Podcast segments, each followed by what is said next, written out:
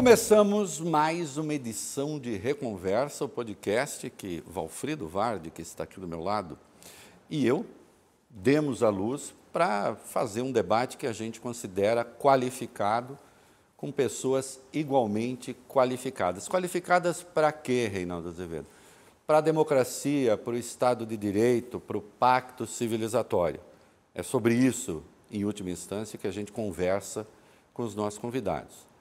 E hoje nós estamos aqui com um deputado federal em terceiro mandato, que é relator de um texto que eu, Valfrido e muita gente, que todos consideramos fundamental justamente para a democracia e para esse pacto civilizatório.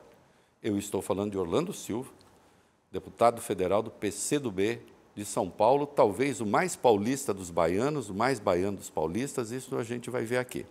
Nós vamos ter essa conversa e você, se quer se inscrever no canal, faz isso, para a gente é importante. Gostou do programa? Dá like. Como você sabe que vai ser bom, dá like já, porque depois você acaba se esquecendo.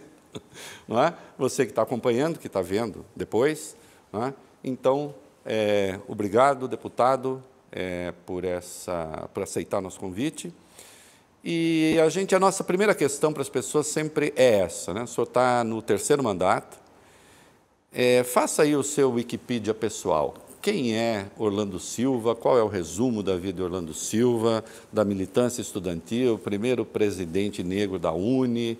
Como é que foi isso? Sua vinda para São Paulo? Faça uma síntese aí. Terror da das fake news. é, alegria te ver, Reinaldo, alegria te ver, Valfrido. Alegria conversar com vocês. Eu sou soteropaulistano. Quem nasce em Salvador nem todo mundo sabe, é, é soteropolitano. Isso. Mas eu sou paulistano por adoção, por paixão. 30 e lá se vão 31 anos vivendo nessa cidade.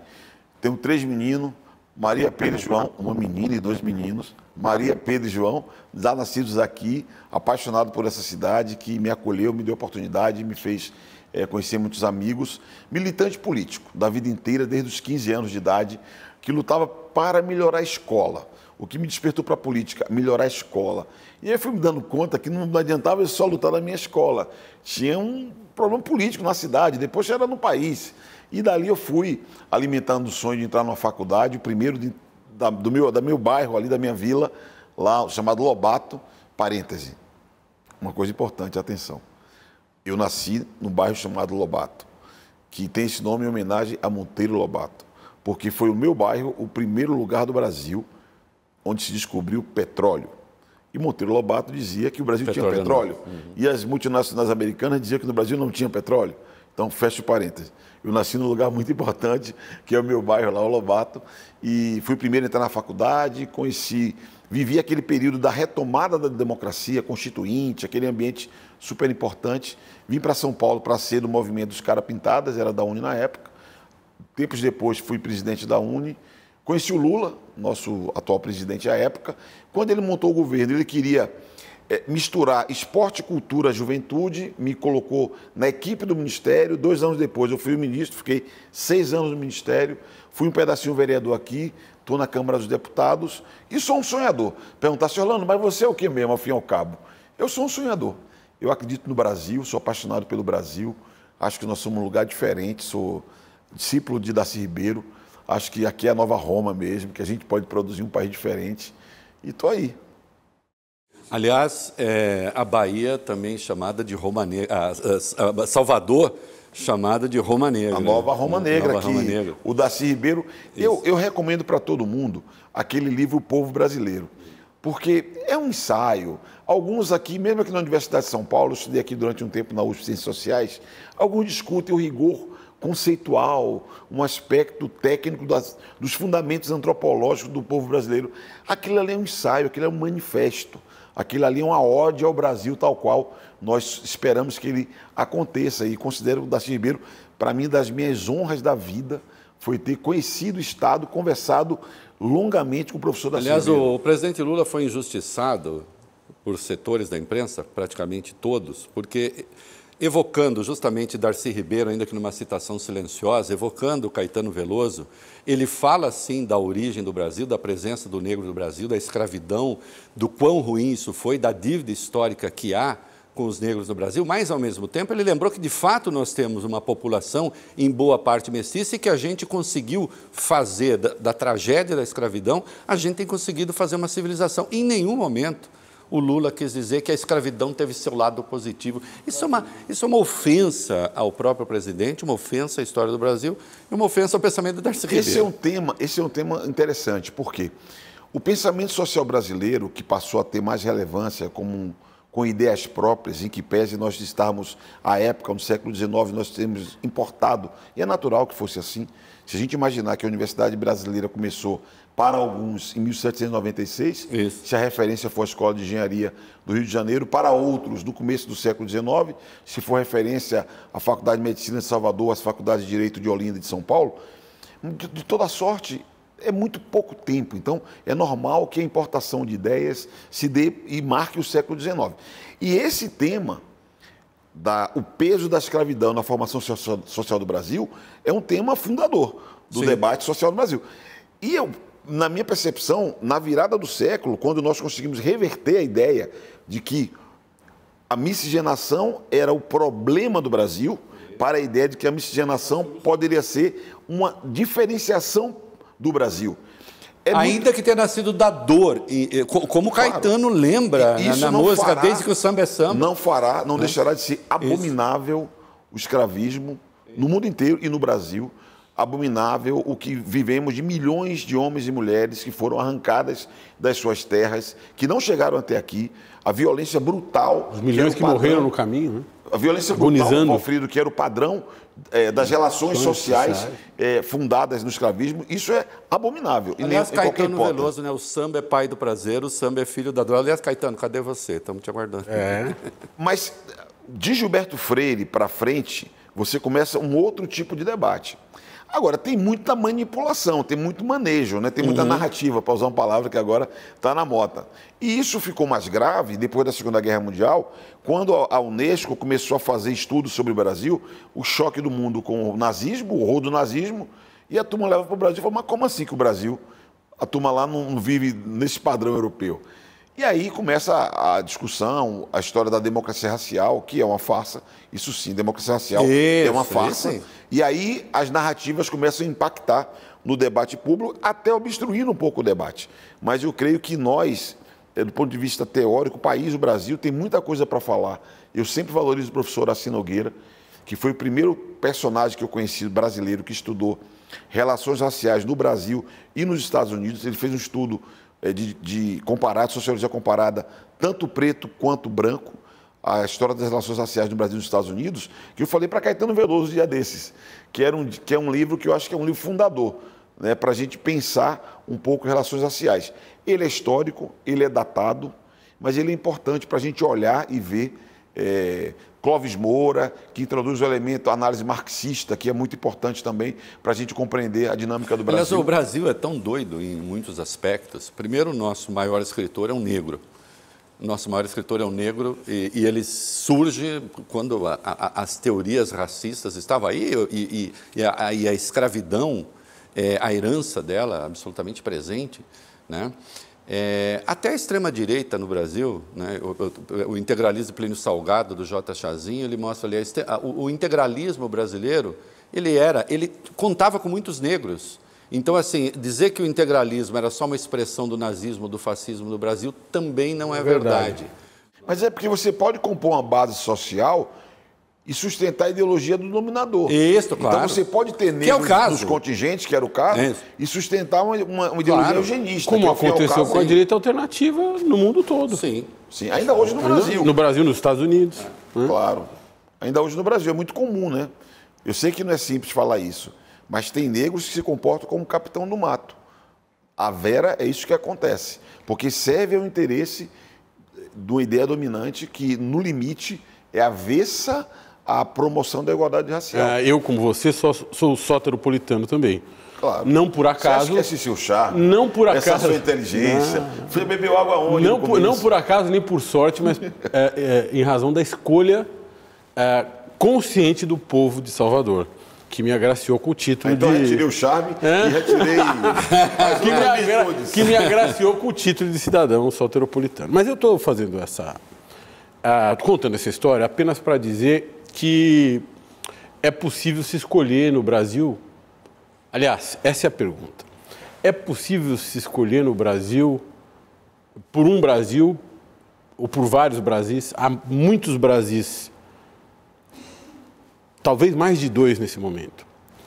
Ah, e talvez a sua missão mais importante política nesse momento é a de convencer a população brasileira, representada no Congresso Nacional, a escolher por um Brasil da democracia, do pacto civilizatório, em detrimento de um outro Brasil que aposta ah, num cenário em que a mentira deva prevalecer para formar a vontade das pessoas. Como é que isso, como é que isso, ah, como é que a gente vence essa disputa entre um Brasil civilizado e um Brasil que ruma para o obscurantismo, ruma para o avesso da democracia, ruma para o caos e para a antipolítica? Alfredo, primeiro que eu sempre parto da premissa de que o Brasil é uma aventura improvável que se tornou uma potência maravilhosa. Se você observar, a começar do Tratado de Tordesilha, não era para ser o que nós somos. E ah, o processo de formação territorial do Brasil, até a última fase, com a incorporação do Acre, a forma como o sul do Brasil estabeleceu as suas fronteiras, tudo isso é, é, demonstra que é como se for assim: nós somos a nossa escolha. Né? É muito difícil compreender como que um, um território dessa dimensão consegue se unificar no mesmo idioma. Nós temos uma diversidade étnica incrível. Nós temos aqui centenas e centenas de etnias que ainda persistem, existem, têm suas tradições, suas línguas, seus costumes, mas se identificam em torno dessa, dessa aventura impossível, é, é, é, improvável, mas com uma potência maravilhosa. Então, eu acredito muito no Brasil e acredito que nós temos uma potência muito forte para se realizar. Já tivemos fases de dificuldades, de profundas divisões, divisões políticas muito intensas, sobretudo nos períodos eh, de autoritarismo, vivemos momentos muito difíceis. A fase atual, eu observo uma sociedade fraturada, uma fratura que com eh, polêmicas, eu identifico 2013 para cá um processo que produziu uma determinada fratura na sociedade brasileira e que hoje nós temos elementos para dizer que a introdução da era digital, que é uma maravilha, é um espetáculo da humanidade, que oferece oportunidades incríveis, tem efeitos colaterais. E um dos efeitos colaterais é que nós temos na era digital a estruturação de negócios ancorados no discurso de ódio, de violência, no extremismo. Isso, é, eu, eu, falava há pouco, né, é, é funcional para a extrema-direita, por exemplo, você tem mecanismos em que o extremismo gera engajamento, reconhece como esse engajamento como relevância, distribui com mais força aquelas ideias e você vai produzindo bolhas e essas bolhas são funcionais para tudo, são funcionais para o marketing dirigido, que fica mais ainda preciso, são funcionais para a construção de identidades, para a eleição de parlamentares, para a conquista do poder. Então, é, há uma fratura na sociedade brasileira que ficou acentuada com o, o tipo de, de dinâmica social vinculada ao funcionamento das redes sociais e nós precisamos debater sobre isso e discutir o que eu tenho chamado a feito, fazer o que eu tenho chamado a atenção, um debate ético sobre que civilização nos interessa. Falávamos há pouco sobre os horrores do, do racismo e da escravidão. A sociedade chegou num patamar e falou: não, não é possível conviver com a escravidão. Nós sabemos que ali houve interesses econômicos, sim, houve. Mas houve também um. um chegamos num patamar em que é, feria valores mínimos da civilização aquela forma de organização social. Hoje nós temos que debater. É com a sociedade fraturada que nós queremos produzir a Roma Negra ou a nova civilização que é o Brasil? Ou temos que refletir sobre isso e discutir modelos de negócio. Porque não pode tudo. Porque é um modelo de negócio, eu tenho que ter liberdade plena, porque a Constituição prevê a livre iniciativa. Ok, prevê livre iniciativa, mas há valores pactuados que organizam a vida social. Dá para entender, Reinaldo? Muito. Com absoluta clareza. Esse é o tema. É mais do que uma lei ou mais do que um, um, um, um embate político. Vamos dar um passo para trás? Uh, uma coisa é eu ter um espaço público, uh, ou coletivo, se você preferir, gerido por um ente privado, onde é possível apresentar expressões, uh, opiniões de ódio, expressões de ódio e mentiras. Isso, isso por si já é um problema, que tem um impacto em decisões políticas. Isso em si já é o problema. Agora, tem um outro problema que a democracia no mundo todo atualmente vive. Eu entrevistava outro dia o, o, o Chris Willey, que foi um dos uh, pais do Cambridge Analytica. E ele me dizia o seguinte: hoje nós temos tecnologia para basicamente direcionar um discurso para cada perfil de pessoa. Claro. É como se houvesse a, uma, a voz do diabo falando no ouvido de cada uma das pessoas discursos diferentes num comício político. Ele usou essa imagem. É, não perca o fio. Rapidamente, o que é o Cambridge Analytica e o que ele faz? O Cambridge Analytica, é, basicamente, foi uma empresa que já não existe mais, que foi criada nos Estados Unidos a partir de uma tecnologia é, que vem da Inglaterra, das universidades de Oxford e Cambridge, e que uh, cria uh, basicamente uh, instrumentos de encontrar perfis diferentes. E fazer o marketing direto. direto. E, fa e, falar para aqueles grupos. A inteligência artificial fala, eh, eh, entende lá que tem um perfil e, e, e manda uma mensagem para aquela pessoa com aquele perfil. Uh, mensagem essa que será mais eficiente no convencimento dessa pessoa. Me permita, então, antes de você fazer a pergunta, sim, claro. que é um passo adiante para ajudar no seu raciocínio. Claro.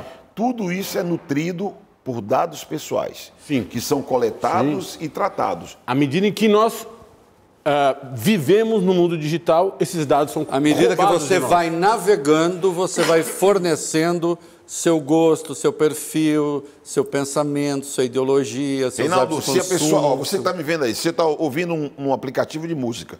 A música que você ouve é também reflete o seu estado de espírito. Isso. As pessoas com quem você se relaciona e que também têm hábitos de consumo que são tudo é dado, coletado e tratado. É a partir daí que você tem uma perfilização e que leva à eficiência do Cambridge Analytics. Voltamos lá agora. A minha pergunta é o seguinte: uma coisa é você, imaginemos o seguinte, nós três aqui vamos montar uma empresa que é ter uma praça onde as pessoas podem expressar opiniões nessa praça.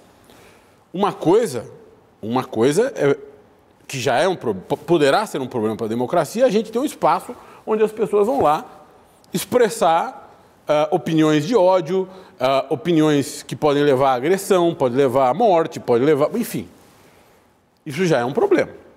Um outro problema é eu preferir opiniões em detrimento de outras. Eu criar mecanismos, às vezes ocultos, ou pelo menos insondáveis, porque eu não entendo esse negócio de algoritmo. Se alguém entende, eu sei que você entende. E nós vamos falar sobre isso. Mas outra coisa é eu criar mecanismos insondáveis para a maioria das pessoas para preferir umas opiniões em detrimento de outras. Ao sabor das minhas conveniências de administrador, ou das nossas conveniências, de administradores dessa praça. E esse é um problemaço.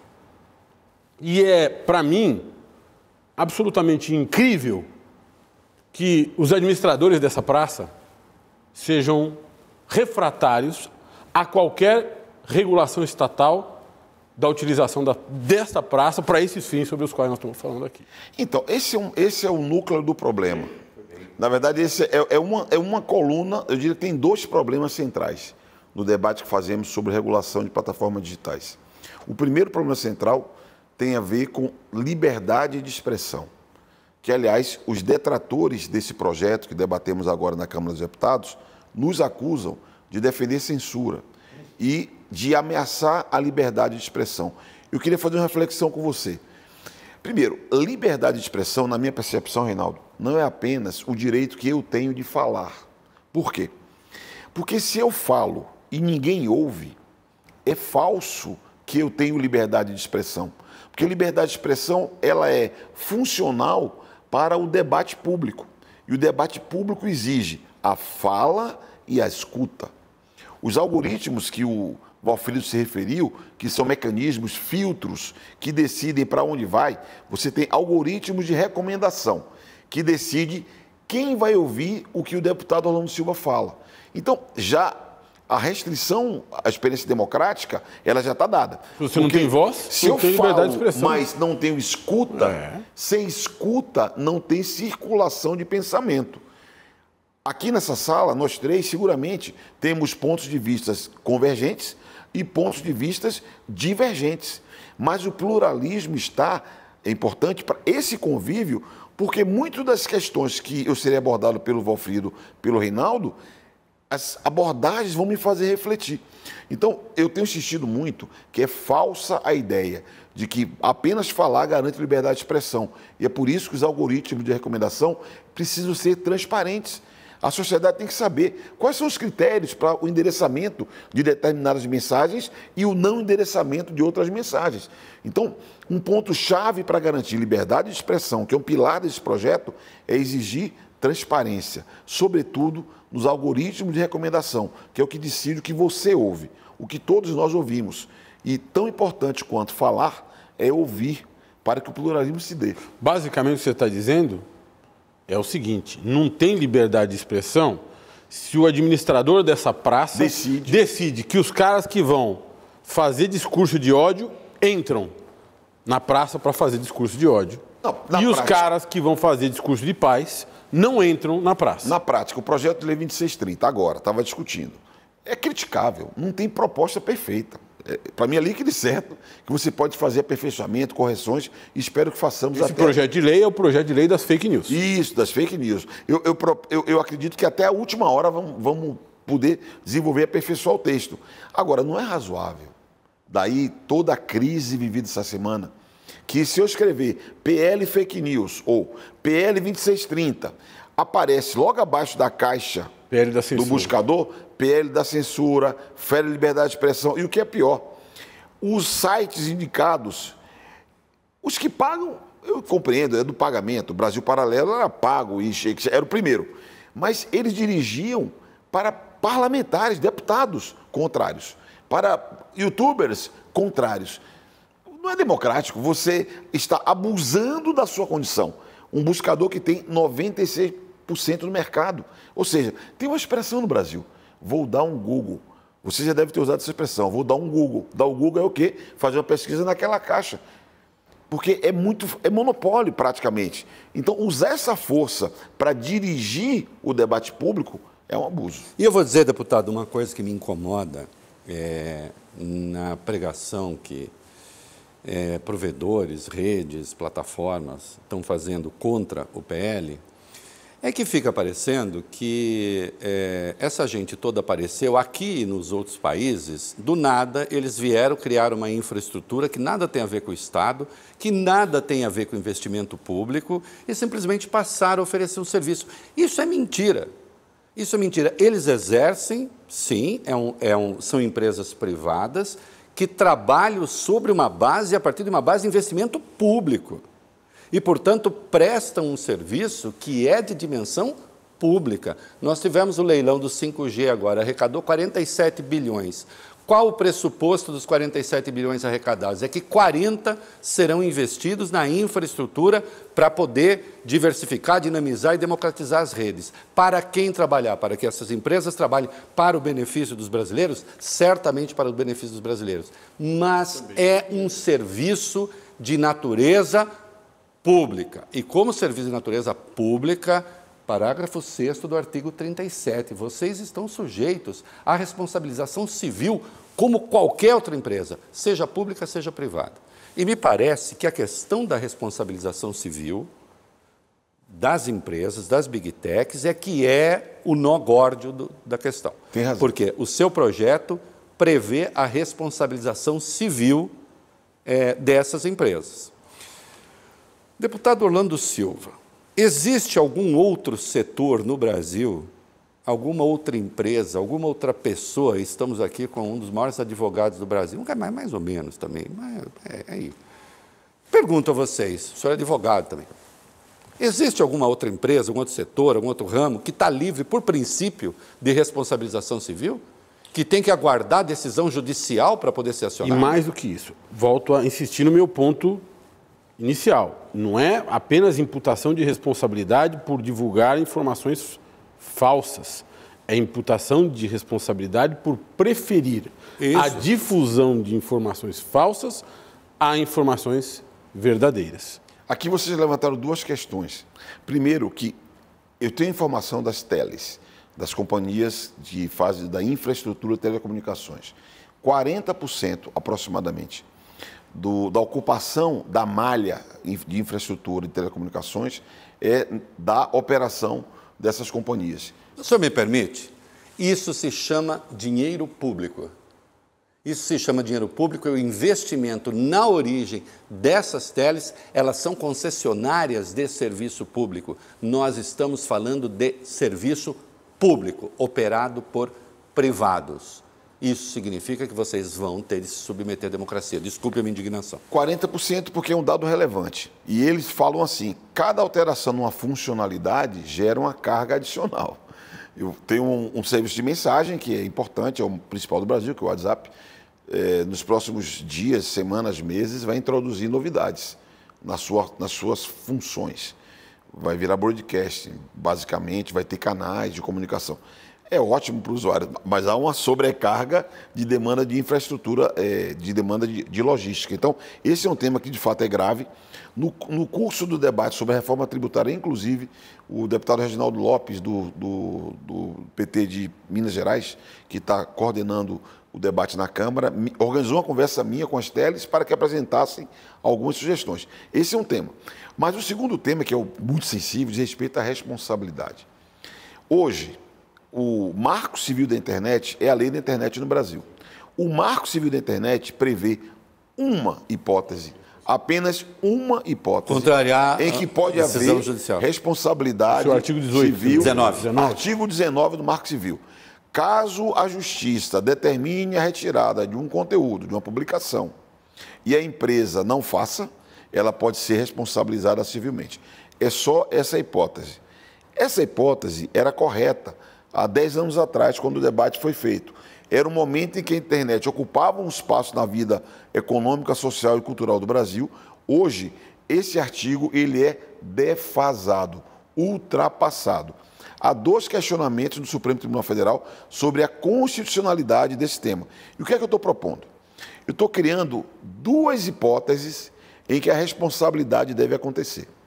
Primeiro, quando há publicação de um conteúdo de qualquer um, de terceiro, digamos assim, se a empresa recebe um din-din para levar adiante aquela mensagem, ela é automaticamente corresponsável. Ou seja, se é uma mensagem que enseja responsabilização à luz do marco civil da Produza internet, dano. porque produza dano a, a qualquer pessoa, e ainda assim a administradora daquela rede social recebe dinheiro e impulsiona, ou seja, difunde aquela informação, faz che- chegar a um número maior de pessoas porque recebeu dinheiro, Ela ela, é responsável. responsável. Ela não está garantindo apenas que essa pessoa se expressa, ela está recebendo por isso. Exatamente. O deputado Orlando Silva vai lá e escreve na, na página dele o que ele quiser.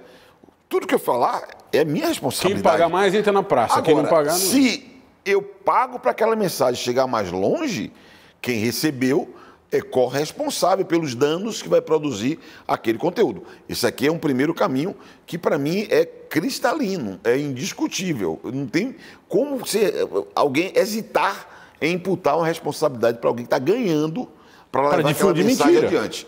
Segunda hipótese. Nós importamos um, um- um conceito da legislação alemã. A Alemanha tem uma lei de 2017. e Nossa, o senhor está dizendo o projeto. é o projeto, o debate da Câmara dos Deputados. Importamos, porque qual que é a minha lógica, Reinaldo Valfrido? É um tema complexo, é um tema em debate no mundo inteiro. Ora, a Europa está estruturada, tem uma, um- um- uma referência regulatória importante. Por que não nos apropriarmos de boas experiências e boas elaborações? Então, a lei alemã de 2017 criou um, um conceito chamado dever de cuidado, que cria uma obrigação de que, no caso do alemão, conteúdos ilegais, e aí engloba todo o Código Penal alemão, conteúdos ilegais não podem ser difundidos nas redes. Se houver difusão de conteúdo ilegal, as redes podem ser responsabilizadas. Aqui, nós fomos mais cautelosos. Artigo 11. Como eu sei que os nossos tipos penais, às vezes, eles são mais abertos do que deveriam, eu, a opção qual foi, Valfrido? Nós elencarmos alguns tipos penais, algumas condutas, alguns conteúdos ilegais que nós temos que redobrar atenção. Quais são eles? Crimes contra crianças e adolescentes, induzimento ao suicídio ou à automutilação, crimes contra a mulher, crimes de racismo, infrações sanitárias, crimes é, é, contra o Estado Democrático de Direito e terrorismo. Nessas sete hipóteses, as plataformas digitais têm que ter o dever de cuidado e fazer um, um acompanhamento das publicações. E atenção, eu ainda tomei o cuidado de criar uma, uma, camada de defesa da liberdade de expressão para evitar a retirada de conteúdos legítimos, estabelecendo um protocolo de segurança, que um botão, um gatilho, para que, quando houver uma notificação para a entidade que eu defendo que alguém tem que olhar o que está acontecendo, quando houver notificação, as empresas, as plataformas digitais serão avisadas. Atenção, Vou dar um exemplo prático. 20 de abril tinha uma onda prévia de que poderia haver violência em escolas. Atenção, está chegando 20 de abril, estão dizendo que vai ter ataques em escolas. A partir daquele momento, sobre aquele conteúdo, ela tem que redobrar o esforço. Para quê? Para não permitir a difusão, difusão. de crimes ou de manifestações que incitem crimes ou configurem crimes. O... Aqui, se ela for omissa, também será responsabilizada. O PL 2630 não cria imputações criminais novas. Uhum. Não. Não. Nem...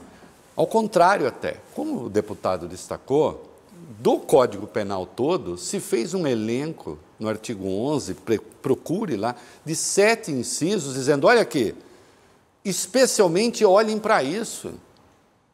Direcionando o olhar redobrem dessas empresas. O cuidado. Redobrem o cuidado. cuidado aqui não é? Dobre o cuidado. Quer dizer, na verdade, é uma garantia contra a censura. O que você está dizendo é: esses canais, essas plataformas, as redes sociais não podem ser usados para cometer crime, porque tudo que é crime fora da rede é crime na rede, potencializado.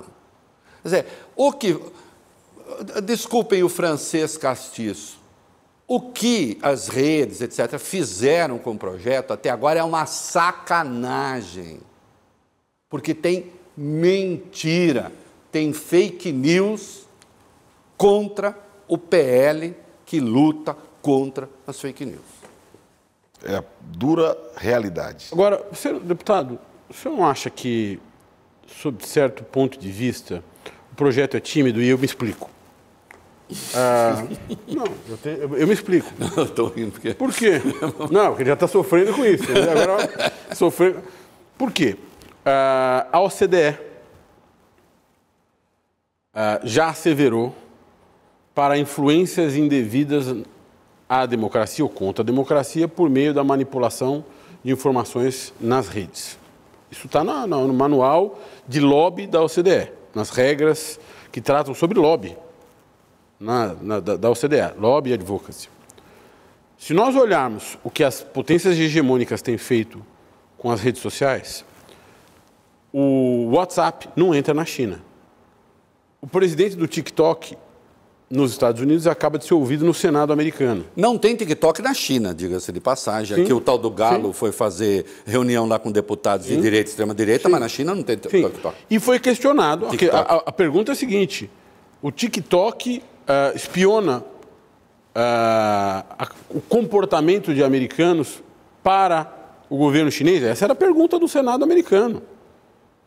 E o WhatsApp não entra na China, todos sabemos, porque o governo chinês teme que o WhatsApp seja utilizado como instrumento de sublevações uh, populares na China.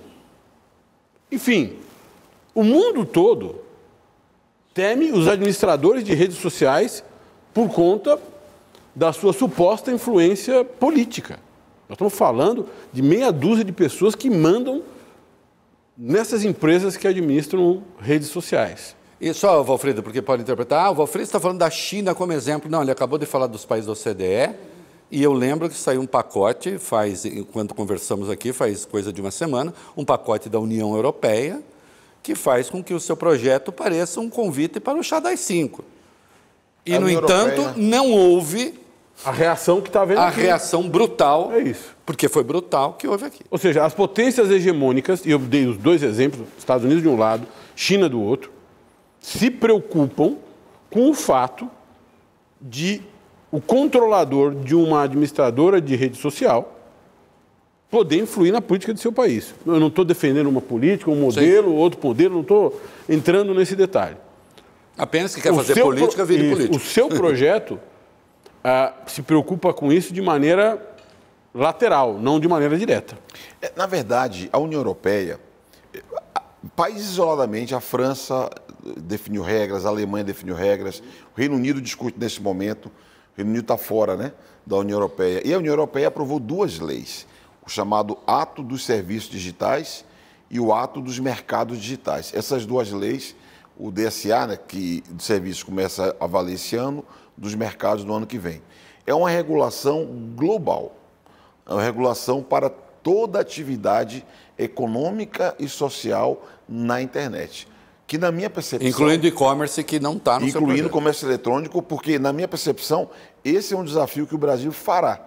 Outro dia o Haddad fez algum comentário, não sei bem, que não, de, de tributação, do comércio De eletrônico, parecia que o mundo ia cair, porque. A- a- bobagem, o mundo inteiro está regulando isso, é normal que seja assim. É, a era digital, como disse, traz muitas maravilhas, vai facilitar a nossa vida. E eu sempre registro uma coisa, Reinaldo: o uso das redes ele é legítimo por 99% dos usuários. Então nós estamos tentando cercar aqui, ó. Você que está me acompanhando, não vai mudar nada na sua vida. Você compõe os 99% dos usuários.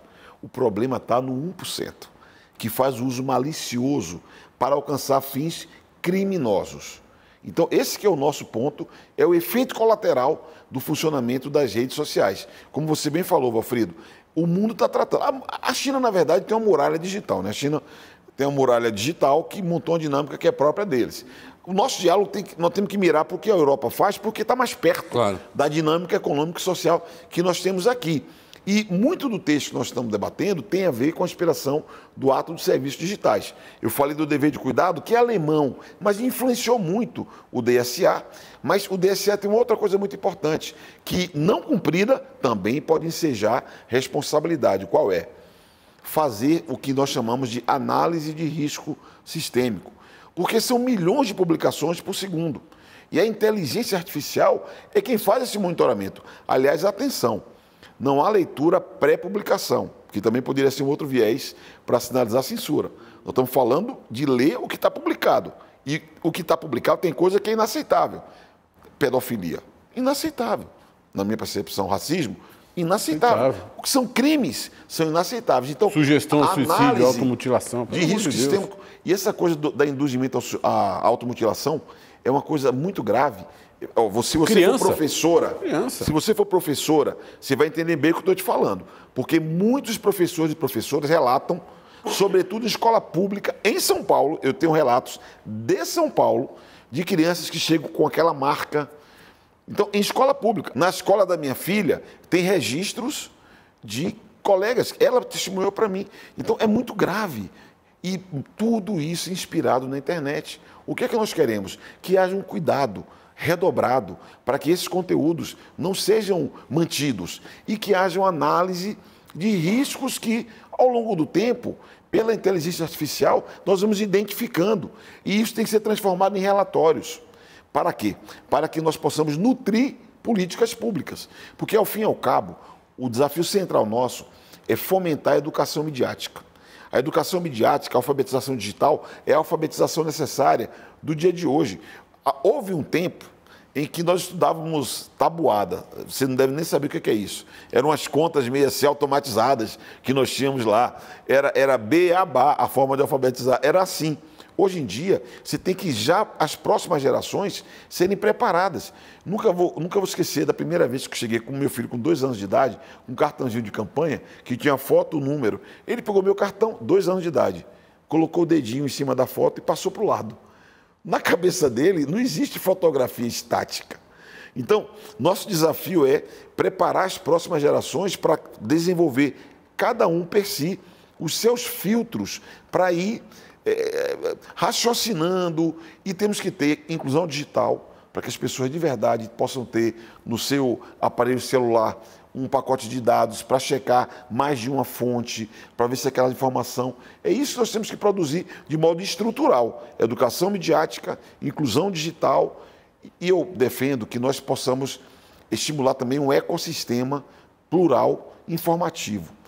Eu sei que hoje todos falam, isso é muito bom, mas é preciso também estimular alternativas, várias visões, para que a sociedade possa ter muitos ângulos no mosaico que é a nossa vida, entendeu? Eu acho que há um, uma distorção de base aí, é...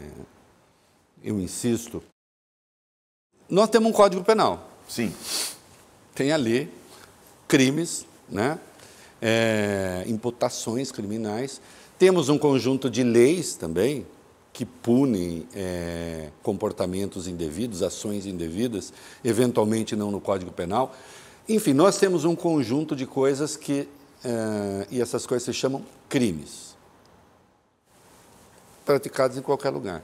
Sim. Por alguma razão, é, esses comandantes dessas grandes empresas é, e alguns ditos liberais brasileiros, que liberais não são, são só uns reacionários idiotas, acreditam que a rede livra as pessoas da imputação criminal, porque tudo que entra na rede vira liberdade de expressão. De sorte que a liberdade de expressão vira sinônimo de crime. E não, são coisas diferentes. E parece que as empresas resistem a entender essa diferença. Resistem porque é o faturamento? Seguramente. É uma concepção ideológica? É o quê? Seguramente. É porque é, dá lucro você estimular esse engajamento, essas palavras soltas ao vento, sem uma preocupação é, com as repercussões. Porque, para mim, não é só a palavra, o problema é o dano que aquela palavra pode produzir. É aqui que está a responsabilidade. E Quando aí o temor da responsabilização Quando civil. Quando produz dano, tem que ter responsabilidade quem deu causa àquele dano. E se foi feito um uso malicioso da rede, com consórcio com a rede, a rede é, conhece aquele conteúdo, porque não vai dizer, ah, eu não conhecia. É evidente que conhece, mas ainda assim, o que nós estamos propondo é o seguinte: quando for notificada, não estamos nem exigindo que ela antecipadamente. O que aconteceria com Orson Welles hoje? é quando ela for notificada. Para você que não sabe, o Orson Welles, que ano foi? A ONU eu não sei, mas você está falando da Guerra dos Mundos? Guerra dos Mundos. então, esse cineasta, esse intelectual americano, vai para a rádio e diz que os alienígenas acabaram de invadir a Terra e que estavam matando gente. Gente pulou da janela, gente bateu o carro. Ah, tem dúvida de que a rádio seria responsável por um radialista não, que contasse claro. uma história fajuta dessa? Aliás, a imprensa não é livre de responsabilização civil. Exatamente. A imprensa não é livre. Ah, mas nós não somos imprensa. Mas espera aí, mas não tem, realmente não tem nenhuma forma de seleção, eu não sei como são os algoritmos. Claro. E, porque e por que se a imprensa, Se a imprensa tem, porque nós da imprensa, e eu estou aqui, eu estou fazendo um programa que está sendo transmitido pelo YouTube, transmitido pelo YouTube, que é do Google. Que, que presta um serviço, como disse o Reinaldo, público. Isso. Absolutamente é, indispensável. E, e não, importantíssimo. Né? E não estamos difamando ninguém, não está atacando não é isso ninguém. não exercendo direito de divergência. E tentar convencer. Agora, eu sou da imprensa também. Eu sou colunista, no caso. Mas eu faço rádio. Eu seleciono as coisas que eu mando para o rádio, claro que eu seleciono. Tem edição. Mas eu sou responsável por aquilo que eu digo e a rádio é corresponsável. Se eu cometo ali um crime grave, uma ofensa grave, não só eu sou responsabilizado, o senhor sabe disso, como a rádio também, que pode até ser retirada do ar porque é uma concessão pública. Não é? Então a imprensa, ela é responsável, ela pode ser responsabilizada do ponto de vista civil. Por que é que as redes não? Ah, eu não escolho quem vai, eu apenas abrigo. Infelizmente não é verdade. Porque ela direciona a audiência, ela direciona o consumo ou não. E olhe que a nossa linha está leve, porque eu, no debate que nós fizemos aqui, Eu vou falar o nome dele porque ele falou publicamente isso, não tem problema. Eu fiz debate com o ministro Alexandre de Moraes é, e ele argumentava, Orlando, o principal é equiparar as redes sociais aos veículos de comunicação. E eu relativizava, falei, ministro, o problema é que tem aspectos singulares das redes sociais. Sim. Então, uma equiparação mecânica não é razoável. Mas, no texto, tem um aspecto que eu equiparei, para efeitos do artigo 22 da Lei Complementar 64, que é a lei que fala sobre quem é elegível, quem não, quem não é elegível. É a lei que fala sobre abuso do poder econômico, abuso do poder político e abuso no uso dos meios de comunicação. Isso. Aqui, na minha visão, foi o meu argumento para ele, cabe. Porque aqui pode haver abuso no uso das redes sociais. Se houver abuso, pode ser equiparável no eventual processo judicial. Então, esse debate da responsabilidade é o centro, e eu insisto, não é razoável se ganhar dinheiro para mandar uma mensagem mais longe e não ser responsável. O, o, um amigo do, do nosso doutor Valfrido Arde, professor Ricardo Campos, professor importante da Universidade de Frankfurt, que também atua aqui, é, aqui no Brasil, aqui no escritório e tudo, ele falou para mim numa conversa que teve com a liderança política proeminente, que ecoava o argumento da meta. Falou, mas vem cá, mas se uma rádio ou uma TV anunciar um, um sofá e o sofá tiver defeito, você vai dizer que a culpa está no, no, no anunciante, mas não é sobre o anúncio do sofá nem de uma xícara de café. Nós estamos falando de alguém que está publicando um conteúdo que incita um crime. Que tá, saiu no emissora de TV esses dias um, um determinado aplicativo que estava estimulando meninas a cortar o seio, percebe? E há outros, muitos outros crimes sendo praticados. É a festa da Selma, do 8 de janeiro, tomar de assalto o Palácio do Planalto. Isso. 8 de janeiro. Isso é crime. Com cobertura ao vivo, transmitido em tempo real de gente incentivando a invasão e aquilo estava ao vivo. E era do conhecimento das empresas. E tinha isso. Assim como tem hoje lives incentivando a luta armada no campo. Ah, nós não gostamos do MST. Ah, ok, não gostamos do MST. Qual é a resposta? Tem de se armar e tem de atirar. É isso? É, é a, a, a, legislação é brasileira é autoriza esse tipo de coisa? Não, não autoriza, isso é crime, ainda que você não goste de MST. Então você vai lá e diz lei para MST e tal, porque nós temos leis que podem coibir invasão, punir invasores. Agora, você está pregando o quê? Você está pregando é, é, como aquele cara do aplicativo? Ah, não, ele estava assaltando, vou lá, atropelo o cara, fico com o carro em cima do cara e digo, aí, tá bom, faz o L aí. É isso? É a lei do cão? É, e, e, tem um detalhe que a gente não pode esperar um drama novo para motivar uma votação de uma lei como essa. Todo mundo ficou chocado, escola. Todo mundo ficou chocado em Santa Catarina, com aquele brutal assassinato das crianças. Ou a professora aqui de São Paulo, aqui, aqui pertinho na Vila Sônia. Né? Eu lembro, e eu usei como referência muitas vezes, um artigo publicado por Mark Zuckerberg, Mark Zuckerberg, no Washington Post, logo depois daquele massacre numa mesquita na Nova Zelândia. Sim. Chocou o mundo. A Nova Zelândia reagiu de modo enérgico e ele fala, escreveu um artigo, tá aí, dá, dá um Google. Vamos chegar lá. Para quê? Para ver ele dizendo é necessário a regulação das redes sociais para o bem da democracia e para o bem da vida social. Assinado Mark Zuckerberg. Então, esse é o nosso desafio. Agora, evidentemente que você não faz omelete sem quebrar os ovos. Evidentemente que aqui a colar será necessário ajustar o modelo de negócio.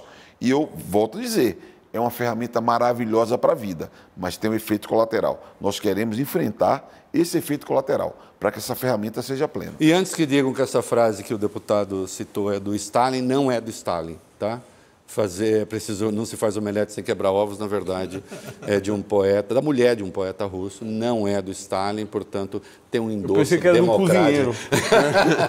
Um Orlando, deputado, me, me, vamos fazer uma pequena inflexão, Reinaldo? Sim. E vamos falar um pouquinho de política e do que é necessário para que esse PL seja aprovado. Como é que a situação está no Congresso Nacional? Aliás, esse PL, ele é um emblema, ele é um exemplo uh, do que uh, será o futuro nos próximos anos, durante o governo Lula, uh, de iniciativas legislativas. Ou seja, Como é que está o estado de coisas, de composições, de articulações políticas? Quais são os setores que são favoráveis? Quais são os setores? Houve um adiamento recente.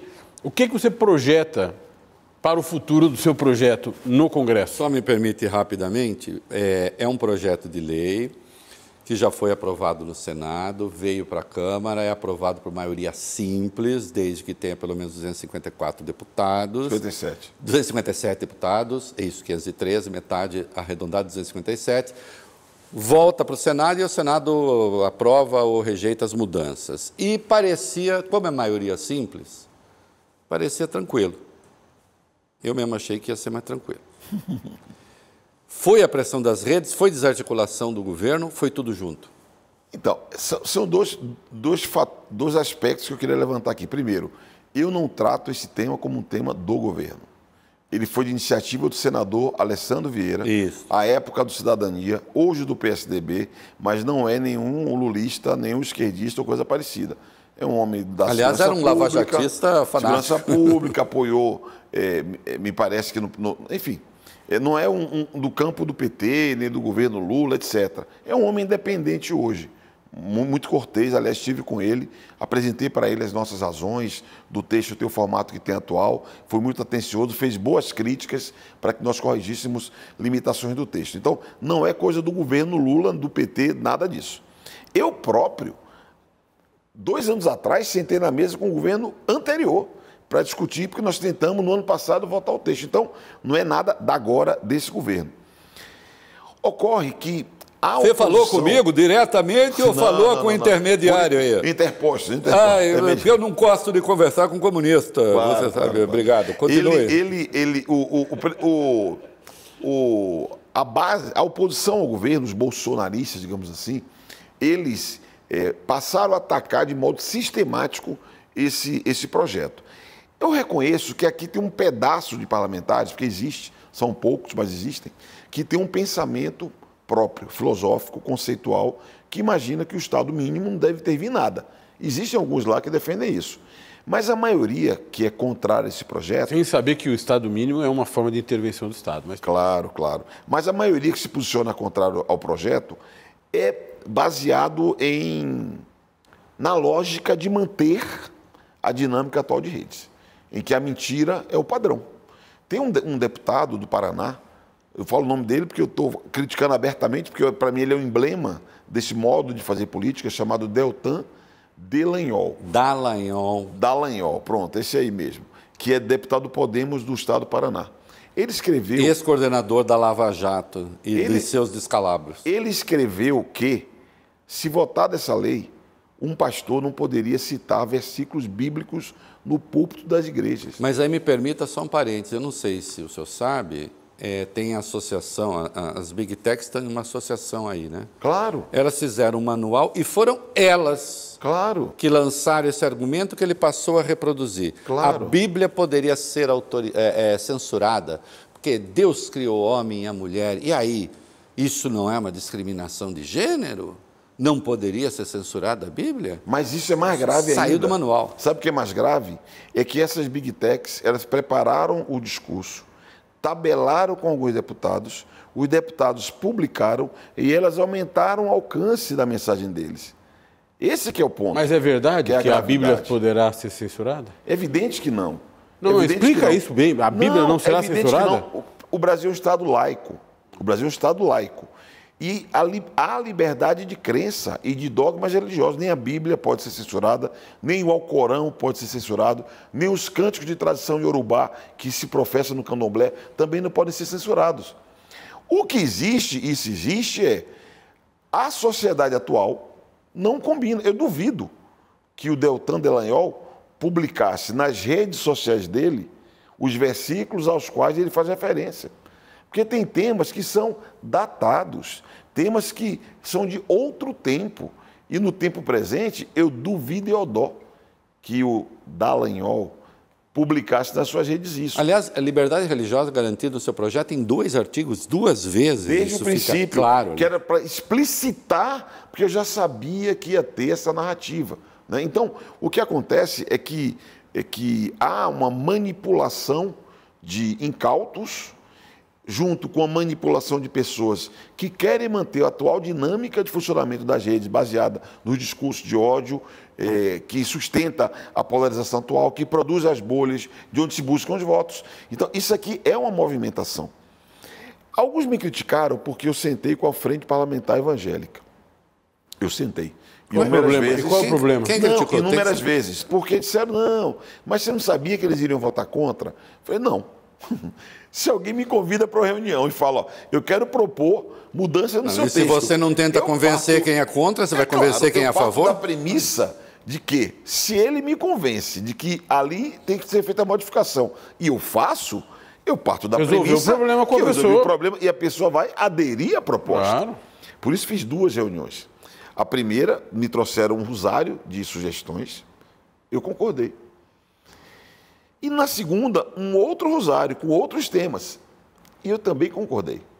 Agora, se depois de fazer os ajustes, a pessoa sai da sala e fala, ainda assim eu sou contra, eu não tenho o que fazer. Eu, eu mesmo que eu digo, se o cara fala, não, eu não posso conversar com você porque você é comunista, eu falo, muito obrigado, bom dia e vou embora. Porque tem coisas que você não tem o que fazer, porque é uma posição a priori. Não há argumento racional que permita a pessoa mudar de posição. Orlando, Não, posso, só um- deputado, só dar um exemplo, acho que é importante. É, esse negócio da liberdade religiosa. Vamos lá. é, hoje, pastores dizem nos púlpitos, nas suas igrejas, padres, não, nós não. é, Na nossa religião não há casamento gay, casamento religioso gay. Vai poder continuar a dizer isso. Acha um erro? Acho. Mas ele vai poder dizer que ele é contra. Agora, pregar perseguição a gays, Aí ele não pode, mas ele já não pode hoje. É isso que me irrita. Fica parecendo que hoje eles podem fazer, sem qualquer imputação penal. É mentira, não podem, porque o Supremo já disse que é crime, estendeu a lei de racismo também para esses casos. Agora, ele, na convicção religiosa dele, lá no. no- ele vai continuar a falar o que ele bem entender, ninguém vai censurar coisa nenhuma. Me permita um Entende? acréscimo. A hipótese de imputação de responsabilidade prevista no marco legal da internet não afasta outras hipóteses de imputação de responsabilidade previstas no Código Civil, Isso é verdade. previstas no Código Sim. Penal, Sim. às administradoras de redes sociais. Portanto, o que faz o projeto do deputado é organizar as coisas, regular com maior especificidade um fenômeno que é novo. E queremos transparência, um tema forte. A turma fala assim, mas por que, que você quer saber das comissões de revisão de moderação de conteúdo, qual é a composição dela? Eu quero. Por que que eu quero saber? Porque se só for composta por homens e não tiver mulheres, ela vai ter um viés. Se não tiver diversidade da sociedade brasileira, Uhum. se não tiver quem fale português do Brasil, se for português de Portugal, já corre um risco de ter uma interpretação diferente de algum Claro. conteúdo e na revisão da moderação O pode que, que não são essas eficaz. comissões? Explica para os nossos. Não, porque hoje você sabe que funciona 24 horas por dia, 7 dias por semana, as redes sociais. Então, quem faz a revisão do que é publicado e fazer a chamada moderação de conteúdo, que é quando você tira a publicação, rotula dizendo que ali está impreciso, imperfeito ou diminui o alcance com base em algum, em algum fator.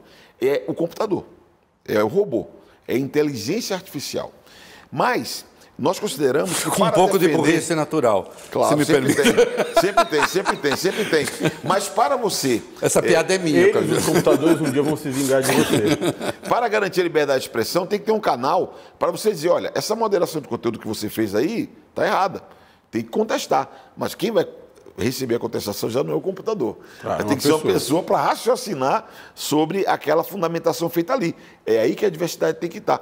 Isso aqui é regra de quê? De transparência. Só quero saber, porque eu precisa que, para ser eficaz, que você tenha determinados eh, mecanismos. E por que, que é possível, humano? Porque não é usual. Eu volto a falar, 99% do uso é legítimo não tem problema. O problema tem pouca parte. Agora, voltando à política que você falou. É, é, nós é temos ali Como é que tá, Bi? nós temos ali no bloco de oposição ao projeto alguns que defendem um conceito de Estado que não cabe intervenção na atividade econômica, alguns que por, eu vou dizer assim, sendo generoso, sendo bem generoso, por pensamento, por filosofia, acredita que é, é, ele precisa ter a possibilidade de defender determinados dogmas e não percebe que a lei já cria restrições e ele, ele quer impedir que a votação aconteça, Tem aqueles que são pressionados pelo movimento que as Big Techs fizeram, porque elas fizeram um movimento opressivo,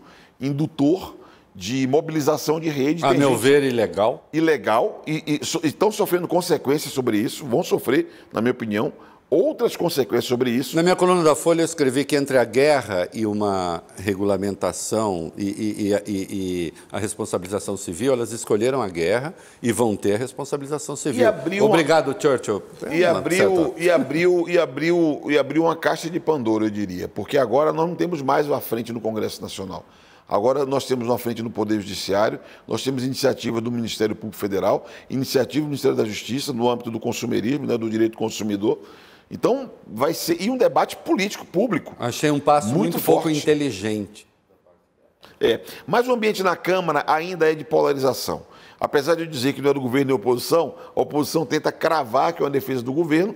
O governo está vivendo uma fase de construção de sua base parlamentar. Não é novidade nenhuma, não estou falando nada incrível, ó, oh, que descoberta, que o governo ainda não constituiu a sua base parlamentar, o que limita a incidência dele em debates como esse. Mas o centro, né? o centrão, o presidente da Câmara, apoiam. O Arthur Lira, o Arthur Lira ele está é, mobilizado, ativo para a votação desse projeto. Nós, vou dar exemplos práticos assim. Né? Nós tivemos o Partido Republicanos, que é um partido que Marcos Pereira é o líder, eles foram majoritariamente, decidiram ser contrários. O MDB, majoritariamente favorável. O PSD, com uma pequena margem favorável. O Partido Progressista, majoritariamente contrário. Então, esse campo está dividido. O campo chamado da esquerda está unificado favoravelmente, a extrema-direita os bolsonaristas unificados contrariamente. Então, tem uma divisão muito grande. No que eu aposto? Eu aposto na razão, eu aposto nas luzes, eu aposto no texto. A, a pergunta que eu mais faço na Câmara dos Deputados é assim: deputado, onde está escrito o que o senhor está falando? Vamos ao texto. E o que mais acontece é não estar no texto. Claro. Então, eu aposto na razão. Quando nós. A razão, uma hora vai, vai chegar. E aposto que os deputados vão ter consciência de que eles foram eleitos para legislar e não para terceirizar o Supremo Tribunal Federal que decida aquilo que é de competência do Poder Legislativo. Eu insisto, esse texto que eu trabalhei, eu não tenho paixão por ele. Eu busco que seja o melhor. Pode ser modificado, pode ser alterado, pode ter imprecisões? Pode. Agora, nós temos que enfrentar no mérito. Deputado. Eu não posso debater assim, abstratamente, a partir de uma teoria da conspiração do que pode vir a acontecer. Por que é uma é burrice a crítica à extensão da imunidade parlamentar? É, porque o texto é, estende a imunidade parlamentar do artigo 53 da Constituição para, para o projeto. Como é uma garantia constitucional, já hoje o STF e o TSE, dependendo do período, pode retirar páginas do ar. Está na Constituição a imunidade e os tribunais podem fazer isso. Estender essa imunidade à lei, que está abaixo da Constituição, muda alguma coisa do ponto de vista? Mais do que. Existe lá a reafirmação da liberdade religiosa como princípio. Existe no texto, em vários momentos, a reafirmação da liberdade de expressão como princípio, que são comandos constitucionais. Existe esse tema por demanda dos parlamentares. Eu vou falar aqui o que eu falei na Câmara, da tribuna, e repito todo dia. Imunidade não é impunidade. Imunidade não é para proteger nem ocultar crime nem criminoso. Se o deputado subir à tribuna da Câmara e cometer um crime, ele será acionado, independente de onde ele está. Se for na rede social, do mesmo modo. Teve um jovem deputado que colocou uma peruca e cometeu um crime dia desse da tribuna. Está sendo acionada. E atenção, já três ou quatro decisões, acórdãos, que é aquela decisão que vincula, inclusive, eh, o judiciário do Supremo Tribunal Federal estabelecendo os contornos, os limites da imunidade parlamentar. O próprio presidente Arthur Lira tem dito isso, que olha, quem cometer crime vai responder pelos crimes. E o bom é que ele próprio, ele próprio já se convenceu que o Conselho de Ética da Câmara tem que parar de passar pano porque o Conselho de Ética da Câmara não faz nada. Aliás, a. A, jurisprudência do Supremo, a imunidade é para o mandato, não é para a pessoa, para ela cometer crime. A imunidade para, não serve. Para o exercício para do o mandato. exercício do mandato. Não serve ao cometimento de crimes. Eu até vou encareço, vou usar esse verbo encarecer nesse sentido, encareço aos meus colegas jornalistas, especialmente alguns colunistas, né? desinformados que a extensão da imunidade parlamentar para uma lei não muda nada o que se tem hoje. Porque se com a Constituição o Supremo e o TSE podem fazer o que fazem, por que, que com a lei não poderiam? Claro. É uma burrice suprema né, fazer essa afirmação de que os deputados, ah, para eles imunidade, para o resto punição. Isso simplesmente não é verdade. Não é verdade, pura e simplesmente, e, e recorro a acordo do Supremo Tribunal Federal, que estabeleceram o último, salvo engano, do ministro Dias Toffoli, pode ter sido desse ano, inclusive, e o fundador, o primeiro acordo, foi do ministro Celso de Mello, que até pouco era decano da E, e Bolsonaro virou réu duas vezes no Supremo, só para lembrar, era deputado, por aquilo que disse a Maria do Rosário. Duas vezes, por injúria e por apologia é, do estupro. Né? E era deputado.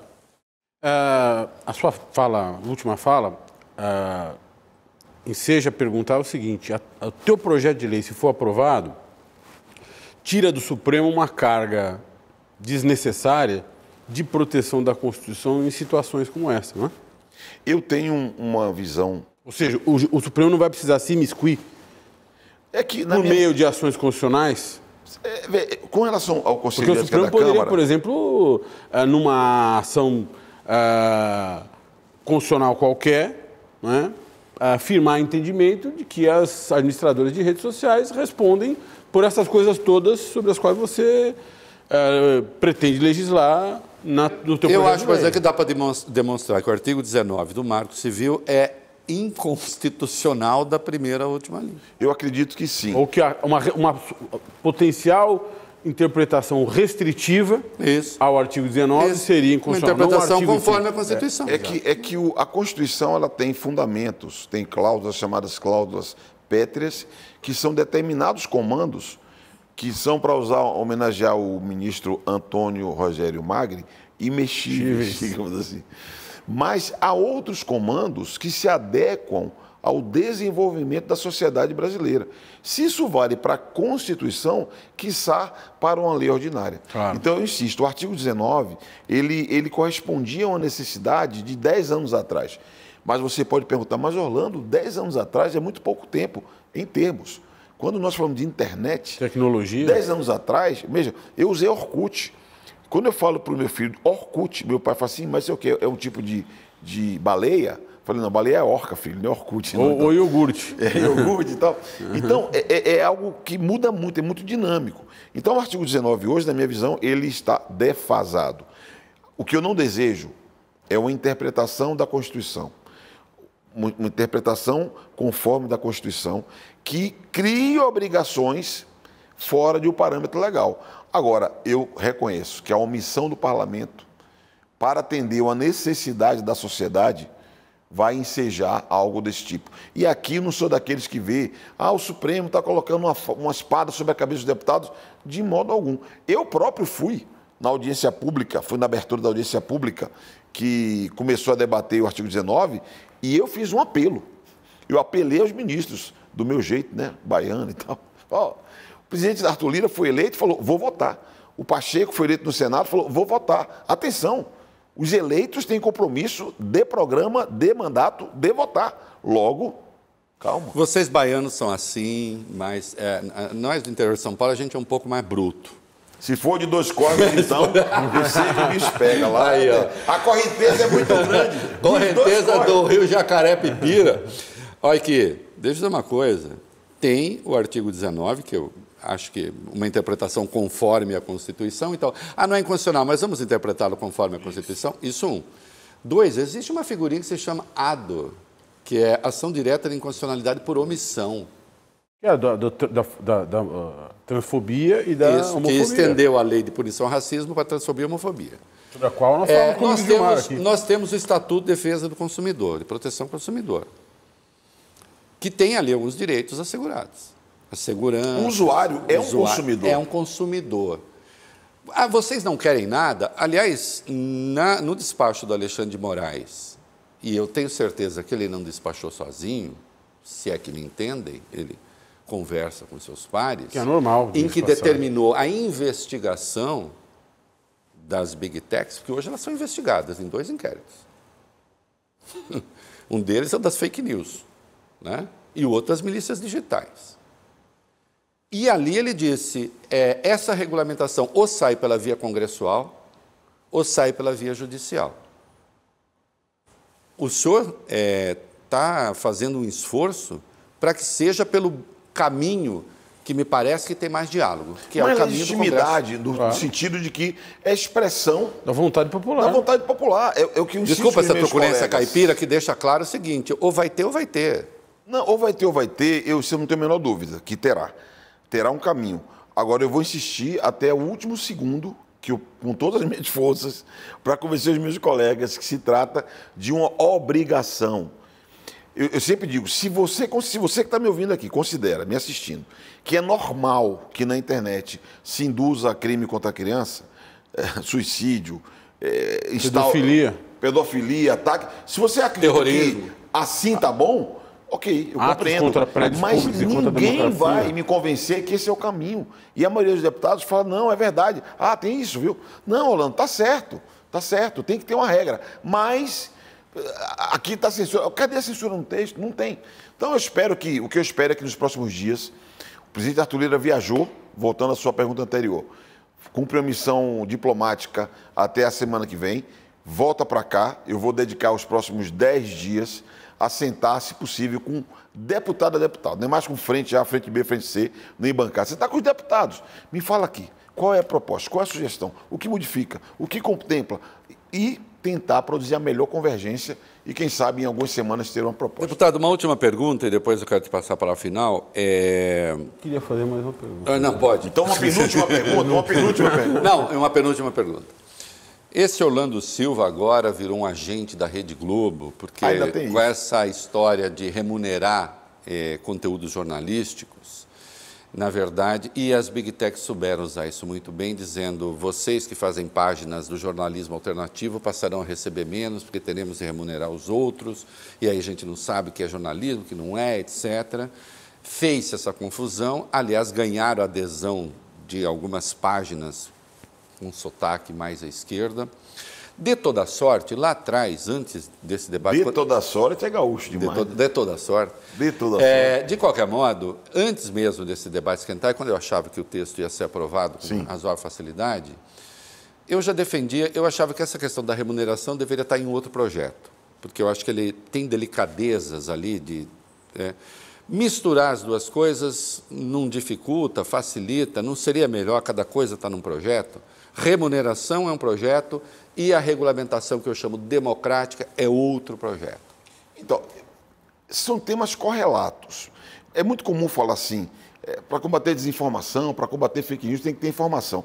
Eu vou te confessar que uma das coisas que eu mais estranhei no debate foi um relativismo que agora tudo é relativo. Outro dia eu fui falar assim, não, alguém falou assim, não, não mas você está falando de conteúdo jornalístico. Você está falando de, conteúdo, de jornalismo profissional, isso não existe. Como não existe? Porque na minha página, na minha página, eu dou a minha opinião. Eu não, eu não tenho, quando eu escrevo, compromisso de checar é, outro lado, conferir. Eu dou opinião, Comentariado. Uhum. E dou minha opinião. Agora, eu suponho que quando você faz jornalismo, você não pode dar uma, fazer, você não pode escrever uma coluna conversando comigo. Você vai ler o texto, você vai formar o seu juízo. Você vai analisar, prestar atenção nos argumentos do outro lado e vai formar uma convicção e vai dar aquele conteúdo. Mesmo eu que opino o tempo todo, mas se eu passo a trabalhar como informação falsa, você é o que eu chamo fake opinion. É fake opinion. Você vai se desmoralizar, você vai perder terreno, porque se você vai, vai ancorar sua opinião em bases falsas, numa falsidade? isso não vai ficar de pé. Perde a credibilidade. Leva, um dia, um ano, dez anos, um dia não, você vai ficar credibilidade. sem credibilidade. Então, eu, eu acredito que Poderia ser no outro projeto? Poderia. Qual a opção de fazer nesse projeto? Eu fiz um caminho político para dar tração ao projeto, para andar. Há outros projetos que falam sobre esse assunto que estão aguardando atenção pública. Eu confesso que eu trouxe o tema junto para trazer atenção pública. Não foi só para ganhar a Rede Globo? Não, eu vi, eu vi para você ter ideia, eu fiquei muito chocado. Eu fiz uma live de duas horas com um portal importante que é tido como esquerda, né? Eu começo falando o seguinte, olha, desde que o mundo é mundo, desde que eu me conheço por gente, eu estou no mesmo lugar. Tem uma turma ali que eu não sei bem. E o, que, e o pior de tudo é que o argumento que ele usava é o seguinte, isso é bom para a Rede Globo. Aí eu falei, mas moço, Onde é que está escrito no texto? A minha pergunta de sempre. Vamos ler o texto. A gente ia lendo o texto e não tinha o que é bom para a Rede Globo. A, a Globo vai ganhar? Vai, porque a Globo existe. Agora, a gente no texto prevê a hipótese de beneficiar microempreendedor individual, se cumprir determinados requisitos, porque pode acontecer. Se alguém copiar a minha opinião, vou pedir minha grana. Microempreendedor individual, é possível, é possível que aconteça. Então, mas por que, que o cara fala a favor da Globo? Porque apertou o gatilho Globo, aí Ah, a é, esquerda claro. toda tá nervosa. Eu- eu- Não, a é. Globo eu é acho que E junta esquerda, e junta a esquerda e extrema direita, né? E junta Mas nós estamos fazendo a explicação anterior. Que, do que, que é nós estamos por aí falando? vai. O que nós estamos falando aqui, basicamente, é de um elemento de produção das redes sociais, que é a informação. Ou seja, os- as empresas de mídia têm jornalistas, repórteres, gente produzindo informação, indo checar a informação, indo falar com o ministro, indo falar com a fonte. E tem custo. E tem Isso, custo. isso não se faz sem dinheiro. E sem imprensa, não há E democracia. custo, e quando você, e quando você utiliza, nem tudo que está nas redes é, conteúdo jornalístico, é um pedaço pequeno. Mas aquilo que é um pedaço, se há um uso daquilo, por que não remunerar? E não é uma invenção minha também. Na Austrália tem um caminho, Claro. no Canadá tem um outro caminho, e nós estamos, inclu- inclusive, prevendo mecanismo de arbitragem, Claro. que o CAD atue para que não haja a imposição da posição de mercado. E deixa claro, senhor, eu sou absolutamente favorável. Eu só achava no Não, começo eu que deveria estar em, proje- Não. em- em propostas distintas. Agora, depois de- Eu de- compreendo. dessa, de- dessa coisa que fizeram Agora aí, é muito aí fake tenha news. tanta E eu paciência. insisto, insisto. Ganha a Globo e ganha toda e qualquer empresa que se habilite. E no- na live que eu fiz, era uma empresa que ganha. Porque o que, que acontece hoje? Hoje o Google seleciona quem eu pago, quanto eu pago e como eu pago. Isso eu não acho justo. Deveria ter uma regra que vale para todo mundo. Aí outro argumento era assim: não, Orlando, mas só tem um bolo. Se entrar Globo, que é grande, vai diminuir o nosso bolo. Eu falei, calma, moço. Por que não aumenta o bolo? Porque tem, são lucros astronômicos que essas empresas têm. E tem uma experiência prática, que é o caso da Austrália. O Murdoch, que é um empresário, é a Globo da Austrália, para facilitar a nossa conta, grande lá, ganhou? Ganhou. Mas 204 órgãos, eh, empresas de jornalismo pequenas na Austrália, inclusive de jornalismo local e temático, também ganharam. Ah, tem um pedaço que está disputando lá? Tem. Tem uma turma que está brigando e lá a regra é assim: se não chegar num acordo, um birô, que foi criado pela lei, vai arbitrar. Então é isso que força a negociação, porque se não forçar a negociação, quem tem poder não vai querer Era sem contar né, que se o problema fosse a Globo, que falta a Globo progressismo, eu pergunto a esses progressistas, quando se juntam com o Google e com eh, o bolsonarismo, eh, já estamos no campo do progressismo? Acho que não. Vamos para a última pergunta? É simples. É é evidente que a lei não esgota toda a atividade regulatória. Claro. Depois você vai precisar ter um fiscalizador, Claro. você vai precisar ter ah, alguém que faça uma regulação delegada, ou seja, um órgão regulador faça uma regulação fina e também um órgão sancionador. Quem vai fazer isso? Esse é o impasse do debate que nós temos hoje. A melhor proposta, na minha visão, era uma entidade autônoma de supervisão, porque eu acredito que deveria ter uma entidade, Mais uma uma? autarquia indireta. É que sabe uma coisa curiosa, você fez uma boa pergunta, mais uma. O que acontece? Na minha opinião, deve ter umas 10, talvez 20 entidades públicas, órgãos públicos, que se for extinto num decreto do presidente, ninguém vai nem Ninguém vai perceber. perceber. Porque não tem nenhuma relevância, assim, é a minha opinião. Fui do governo, estou dizendo alguém que já foi do governo já viu certos órgãos que não servem para nada. Mas tem outros que precisam ser criados porque o mundo muda. Aqueles que já não servem é porque não correspondem à necessidade do tempo presente. Outros surgirão necessidades, outras necessidades surgirão e daí a necessidade de criar. Uma entidade autônoma no formato próximo de uma agência, porque era bom ter mandato para dar mais autonomia, porque você vai regular, inclusive, contas públicas. Então não dá para botar um cara lá que o ministro demite. Que aí o cara nunca vai fazer nada contra uma, uma ideia do ministro. Então, essa é a minha ideia. Na Câmara, isso foi transformado no Ministério da Verdade. Sem que. E também nas redes É uma- sociais, porque eu vi isso na boca da- de, uma senhora da Meta e depois eu vi isso na boca do Eduardo Bolsonaro. É, de novo, foi uma palavra de ordem a- das big techs que Claro. passou E para é- os e é deputados de mentira por quê? Porque essa entidade não teria nenhuma responsabilidade sobre exame de conteúdo. O conteúdo, só quem examina conteúdo, só quem lê conteúdo são as plataformas e só elas continuarão lendo. Ninguém do governo vai ler conteúdo, então é mentira. Aliás, né, Orlando, tem uma coisa engraçada, porque fala Ministério da Verdade, para quem não sabe, é uma referência a 1984, o livro do George Orwell. Sim, sim. Que tinha o Ministério da Verdade, existia, na verdade, um, o partido de dentro, né, que era um partido único, que mandava as verdades. Aí eu lembrei, essa senhora da tela e o Eduardo Bolsonaro, que no 1984 tem a teletela. A teletela é o quê? Você está na sua casa, recebe mensagens do poder central, propaganda, e quando essa propaganda entra na sua casa, também eles estão controlando o que você faz. Desculpe, senhora da Meta e outros, a coisa mais parecida com a teletela são os algoritmos. Com certeza. Então, a minha visão é que era necessário, é necessário uma entidade autônoma de supervisão. Que é que eu falei aqui de transparência, relatório de transparência. Alguém tem que ler. Alguém tem que avaliar se o dever de cuidado está sendo cumprido ou não. E aplicar sanções administrativas. Porque alguns colegas falaram, Orlando, mas por que a gente não deixa que o judiciário decide? É que a natureza da sanção do Poder Judiciário é outra. Por exemplo, uma sanção administrativa, advertência. O Judiciário não vai fazer uma advertência, mas o órgão que fiscaliza o cumprimento da lei faz uma advertência. Então, esse debate está aberto, é o impasse que existe. Eu ainda esses dias falei para alguns mais próximos que a Anatel é o, o que mais agrega apoio no Congresso hoje, mas eu espero que nos próximos dias nós tenhamos é, alguma definição sobre isso, que é necessário. Alguém tem que fiscalizar o cumprimento da lei e, eventualmente, aplicar sanções administrativas.